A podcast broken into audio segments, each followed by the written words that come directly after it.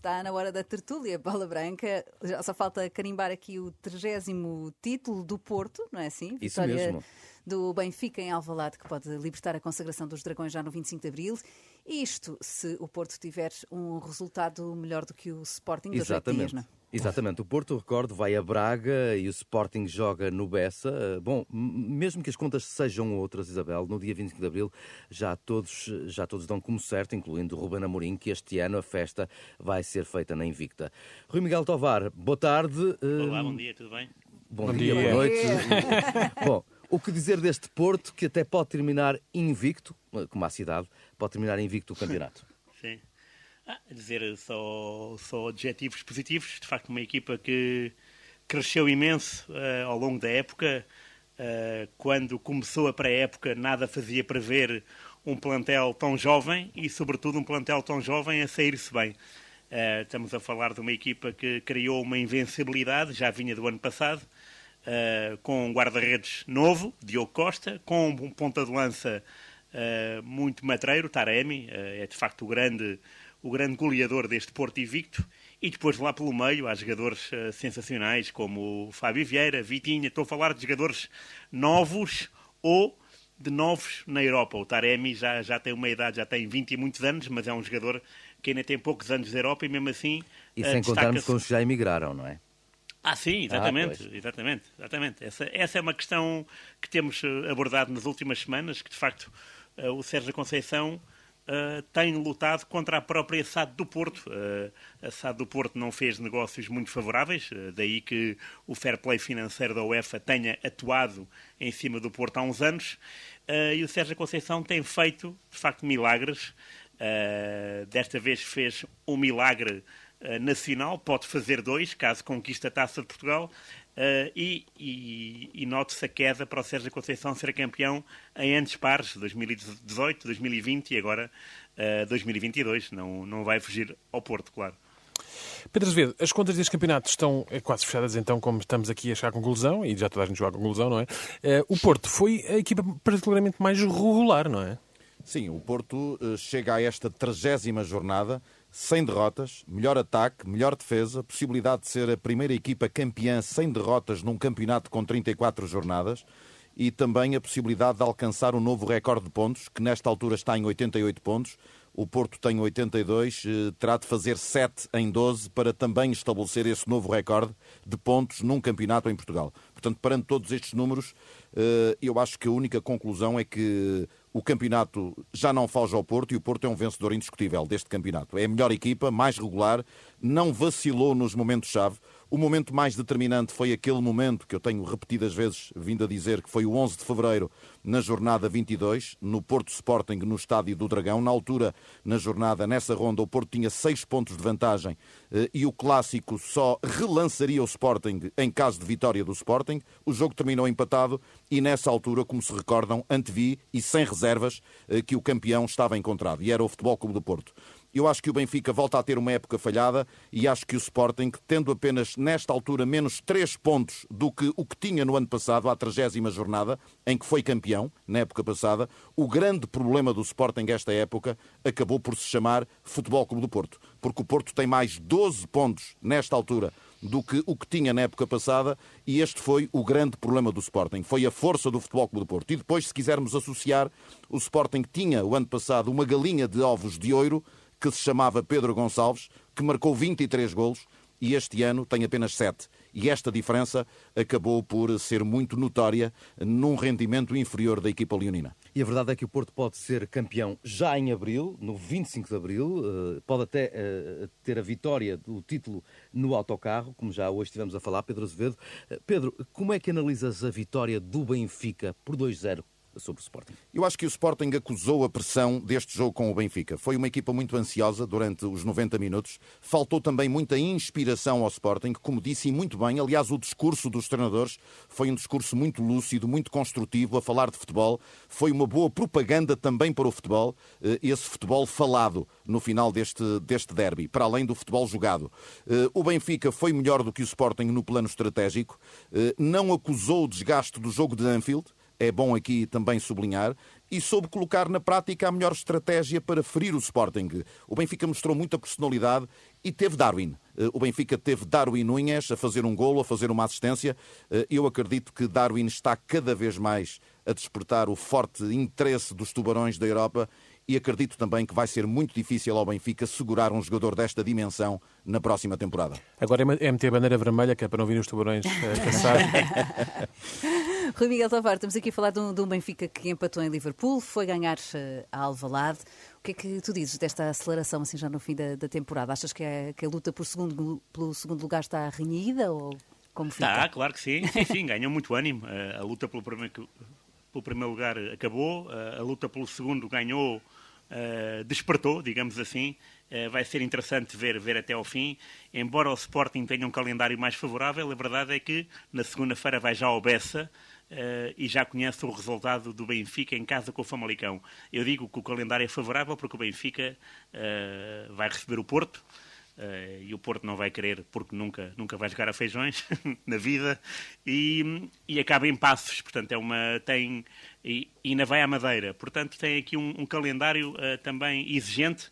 A verdade é que o Benfica uh, já, já mesmo depois de, de ter perdido 3-1 em casa com o Liverpool, notei que, que os adeptos estavam, acreditavam numa, numa vitória em Anfield, acreditavam em dar a volta. E eu achei graça a isso porque uh, poucos são os clubes uh, europeus que consigam ter essa confiança com uma equipa que está uh, nas ruas da amargura, porque, convenhamos, o Benfica de acabar em terceiro lugar este campeonato, e está em terceiro neste momento, é isso que conta, o momento, o Benfica está em terceiro com uma equipa de milhões. E mesmo assim os adeptos, depois de terem perdido 3-1 em casa com o Liverpool, havia aquela hipótese de e de facto o 3 a 3 foi um resultado animador e o Benfica apresentou-se no José Alvalade com muita com muito critério, uh, subscrevo a opinião do, do Pedro Azevedo, uh, e uh, conseguiu ganhar por 2-0. E o incrível disto é, há um derby em Portugal em que a equipa da casa, na sua história, em mais de 80 anos de história de primeira divisão, a equipa da casa não tem vantagem. Uhum. No cômputo geral, o Benfica tem mais uma vitória que o Sporting na casa do Sporting. Isso é surreal. é uma coisa, é um, é um acontecimento. Para além disso, também tem mais, mais gols marcados do que sofridos. Uh, e essa, essa vantagem uh, é, é, faz, faz crer que, de facto, o Benfica, uh, não neste momento, mas sim na história, tem, tem mais peso. E neste momento também tem mais peso, porque aproveitou um certo desnorte e uma desorientação. Uh, a palavra do Ruben Amorim é desinspiração, estou de acordo. O Sporting teve tudo menos inspirado e o Benfica aproveitou dois lances bem interessantes de contra-ataque, com falhas defensivas do Sporting, sobretudo o segundo gol, em que quatro jogadores rodeiam o Darwin e deixam dois do Benfica uh, sós, uh, o João Mário e o Gil Dias, calhou ser o Gil Dias o autor do 2-0. Vitória justa, que anima o campeonato, claro, e vai ser muito interessante ver quem é que vai acabar em segundo, porque... Uh, primeiro, dá, dá, acesso direto à Liga dos Campeões, e isso é, é, milhões. E para além de ser o facto de milhões, estamos a pensar numa época seguinte, 22-23, uhum. em que há Mundial em dezembro, portanto a época vai ser interrompida, e qualquer clube que comece a época muito antes é muito mais preocupante do que numa época normal. Portanto, acabar em segundo significa descanso e milhões. Ainda falta, ainda falta. Os adeptos benfiquistas eh, dirão mais vale tarde do que nunca, Pedro Azevedo, mas o que é facto é que nas últimas semanas eh, o Benfica cresceu. Que explicação é que tens para este desempenho? Será o suficiente, pergunto eu, para segurar Veríssimo? Para já, eu acho que não será o suficiente para chegar ao segundo lugar. Hum. Uh, naturalmente que aceito esta, esta antevisão do, do, do Rui Miguel Tovar, até porque matematicamente ainda é possível e estão seis pontos de diferença entre as equipas, mas eh, eu acho que a classificação está definida. Primeiro Porto, segundo Sporting, terceiro Benfica, quarto Braga. Já nada mexe em relação ao fim deste campeonato. Eh, quanto a Nelson Veríssimo, uh, o Nelson Veríssimo sabe, desde o início deste processo de procura de um novo treinador, que não vai continuar no cargo na próxima temporada. Ele tem dito eh, sucessivas vezes que tem conhecimento dessa procura de um novo treinador. Vai chegar o alemão Roger Schmidt. Nelson Veríssimo até já agradeceu a Rui Costa esta oportunidade de treinar o Benfica. O Benfica vai apostar num treinador estrangeiro, é facto consumado. Eh, vai procurar uma viragem depois de três temporadas sem ganhar o Campeonato Português. Já falamos do Porto, mas não do 7 a 0 frente ao Portimonense. Paulo Sérgio tinha dito que ia ao Dragão com a ambição de vencer, mas a verdade, uh, Rui, é que o Portimonense apresentou-se com tantas alterações quanto o número de golos sofridos. é verdade, sim. sim. Uh, e, e, respeitando o histórico entre os dois, era, era impossível fazer pior. É verdade que o Portimonense nunca pontuou na Casa do Porto, seja Antas e Dragão, mas este 7 a 0 foi um atropelo imenso. Uh, Fez-me recordar o jogo da época passada, penso eu, em Portimão, em que houve ali uma, uma altercação entre o Paulo Sérgio e o Sérgio Conceição. Uh, a vingança serve-se fria e, e tarde, né? porque já foi na época seguinte, mas foi um jogo de sentido único.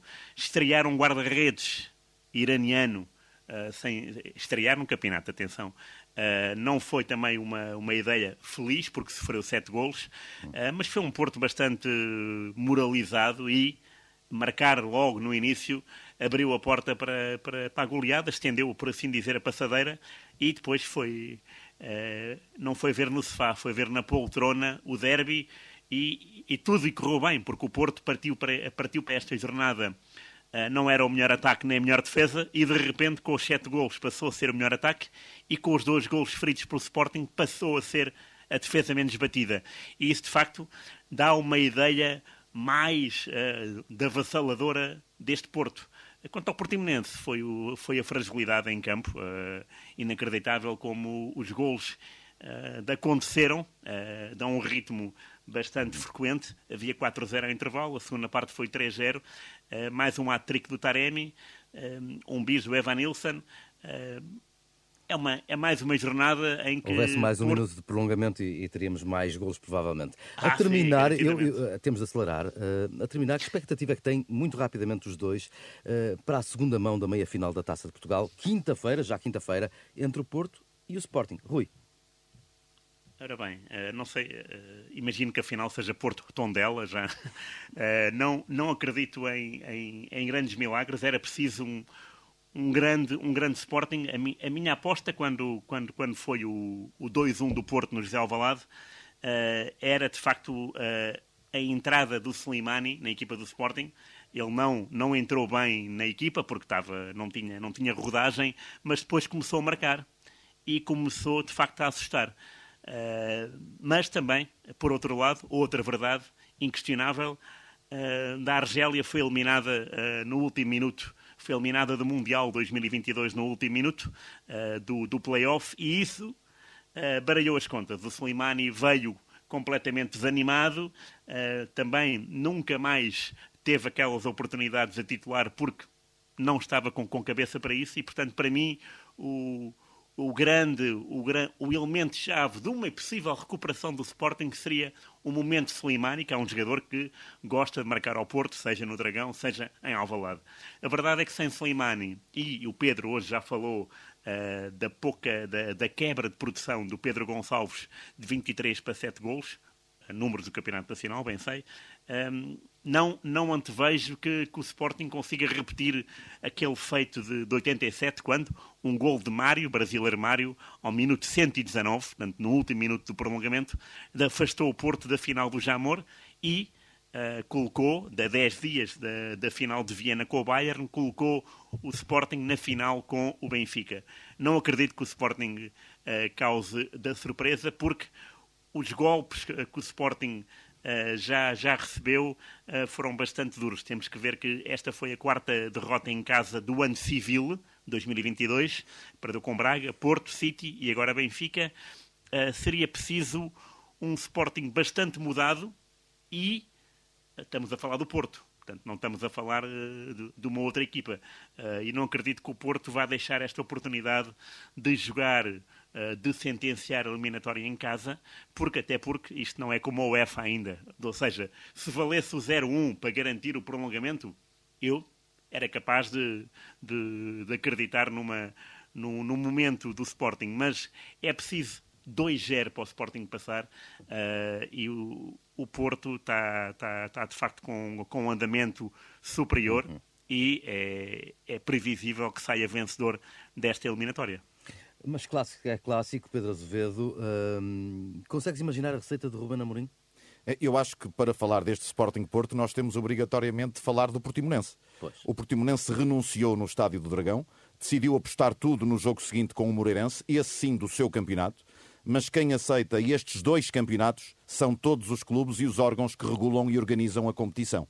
Eh, As assimetrias são estas: há o campeonato dos grandes e há o campeonato dos outros. Eh, E o Futebol Clube do Porto não tem culpa absolutamente nenhuma que o Portimonense tenha jogado limitado e por isso goleou. Eh, Poderia ter goleado se o Portimonense jogasse na máxima força, ninguém garante o contrário.